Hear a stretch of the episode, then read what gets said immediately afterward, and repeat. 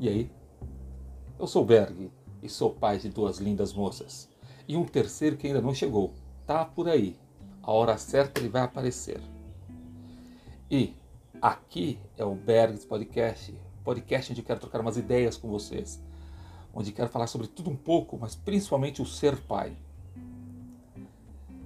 Tem um cara chamado Soichiro Honda que falou a seguinte frase: O sucesso é constituído de 99% de fracassos. Hoje eu quero falar sobre fracassos. Pô, Berg, você vai falar sobre fracassar? Não, não é isso. Mas sobre um episódio que aconteceu comigo e que acho que reflete bem essa questão de fracassar. Né? Principalmente em alguma coisa, em algum papel que você desempenha que você normalmente acha que desempenha bem, ou tem certeza que desempenha bem. Antes gostaria de ler uma frase de Dale Carnegie, que acho que vai fazer bem sentido no final desse episódio. Se você foi bem sucedido, pergunte a si mesmo por quê e tente repetir a ação. Se você fracassou, pergunte a si mesmo por quê e aprenda com a experiência.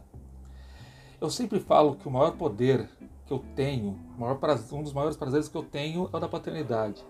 E isso é, é fato e é, é, é uma coisa que me deixa sempre exasperado, animado. Amo ser pai, amo ser pai. Não consigo me ver não sendo pai. E uma noite dessa aconteceu uma coisa muito triste, uma coisa que me chateou muito e que me machucou pra caramba. Ah, eu tava voltando, minha, fui buscar minha filha mais velha, tava numa reunião, eu tava voltando com ela de carro, eu estava dirigindo, minha esposa tinha ficado em casa, a menor estava no banco de trás, e numa rua, na rua de casa praticamente, um, eu tava, é um, é um cruzamento, eu estava subindo, que é um cruzamento subindo, eu estava subindo e veio um cara de moto na contramão, ou seja, de frente para mim, mas a toda velocidade. Daqueles motoboy bem cachorro louco, sabe? E inconsequente. Infelizmente existe, né, os más, maus profissionais em todos os lugares. E no meio dos motoboys também. E ele ainda parou. Eu tive que frear o carro em cima. Ele parou com a moto do lado do, do carro, como se eu tivesse, como se ele estivesse como se eu estivesse, tivesse feito alguma coisa errada. E ele soltou uns xingamentos. E o que, que eu fiz? Como é, um bom pai, né, exemplo para minhas filhas que estavam ali no carro, eu fiz o quê? Xinguei de volta. Ah, lógico, o sangue bateu lá em cima e pá, pá, pá, sua mãe é legal! E foi. Ok. Parou por aí? Não. Eu continuei meu caminho, não deu alguns metros. Eu só escutei aquele motor de moto e o cara levantando a perna para chutar o retrovisor da porta onde a minha filha mais velha estava. E minha filha, na hora, teve um ataque histérico de que, não, não, e começou a gritar, começou uma coisa louca dentro do carro. Foi horrível. E, e eu tentando pensar no que fazer e o cara fazendo a volta de novo. Eu acho que ele queria dar outra pesada do, do meu lado. E o que, que eu fiz nessa hora? Eu não conseguia pensar, ela gritando. E comecei a parar, como fala, eu, a, é, ela gritando, o cara veio de novo. Aí o que eu fiz? Se eu continuasse andando, eu ia atropelar o bendito. Então eu parei o carro. Nisso a minha filha, a histeria é, é, foi total, porque ela achou que eu fosse descer do carro para brigar com o cara. Gente, a minha reação foi o quê? Assim, naquela ataque histérico dela, eu dei uns três tapas no braço dela e gritei com ela, mandando ela calar a boca. Aí vocês pensam, ah, Berg, isso acontece, Berg. É assim mesmo, esse tipo de coisa acontece. Mas deveria acontecer? Deveria? E a história continua. Ok, eu fui embora, o cara foi embora. Cheguei, chegando em casa, deixei o carro no estacionamento. A gente, na hora que entrou no hall do nosso prédio, a minha filha mais velha virou para mim e falou: Papai, quando chegar no apartamento, nós temos que conversar.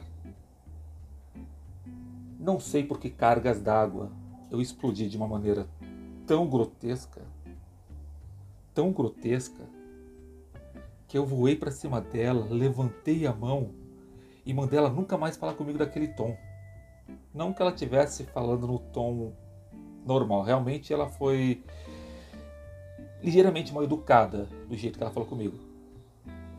Mas o ato de ameaçar uma agressão, qual a necessidade disso? Aonde está a paternidade em que eu tanto falo? Ela, a minha filha, engoliu o choro,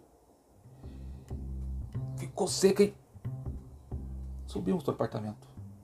Chegando no apartamento, eu fui para o meu quarto, mal-humorado até as tampas, dono da razão, porque eu não fiz nada errado.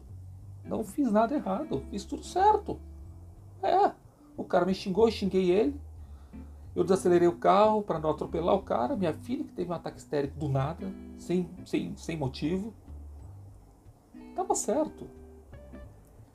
Mas na hora que eu entrei em casa, deitei na minha cama, pau da vida, porque eu falei, ah, na boa, eu vou dormir mais cedo, e que se dane, não vou fazer janta.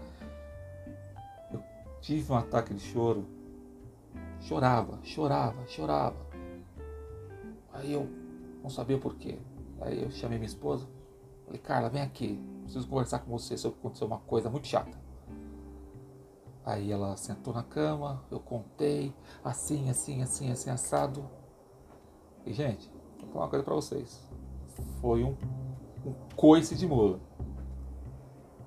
Minha esposa, é, ela quando precisa de trazer a razão, é impactante. Ela é dura. E tinha necessidade dela ser dura? Sim, eu precisava escutar as coisas que eu escutei, que eu não vou repetir aqui, mas ela me trouxe a razão. Ela fez algumas perguntas, que até vou repassar para vocês, que eu fiquei me refazendo. Primeira pergunta: por que eu tinha que gritar de volta? Qual a necessidade? A merda já tinha sido feita. Me perdoem a expressão, mas a caca já tinha sido feita cara já tinha vindo na contramão, eu já tinha freado em cima, já tinha assustado. Qual a necessidade de eu gritar de volta? Porque eu estava certo e ele estava errado? Então, precisava gritar de volta para ele entender que ele estava errado? fico pensando, o que, que ajudou eu gritar de volta? O cara aprendeu alguma coisa? Bem, eu acho que não. Para ele ter voltado e querer arrebentar meu carro na base da pesada, eu acho que não.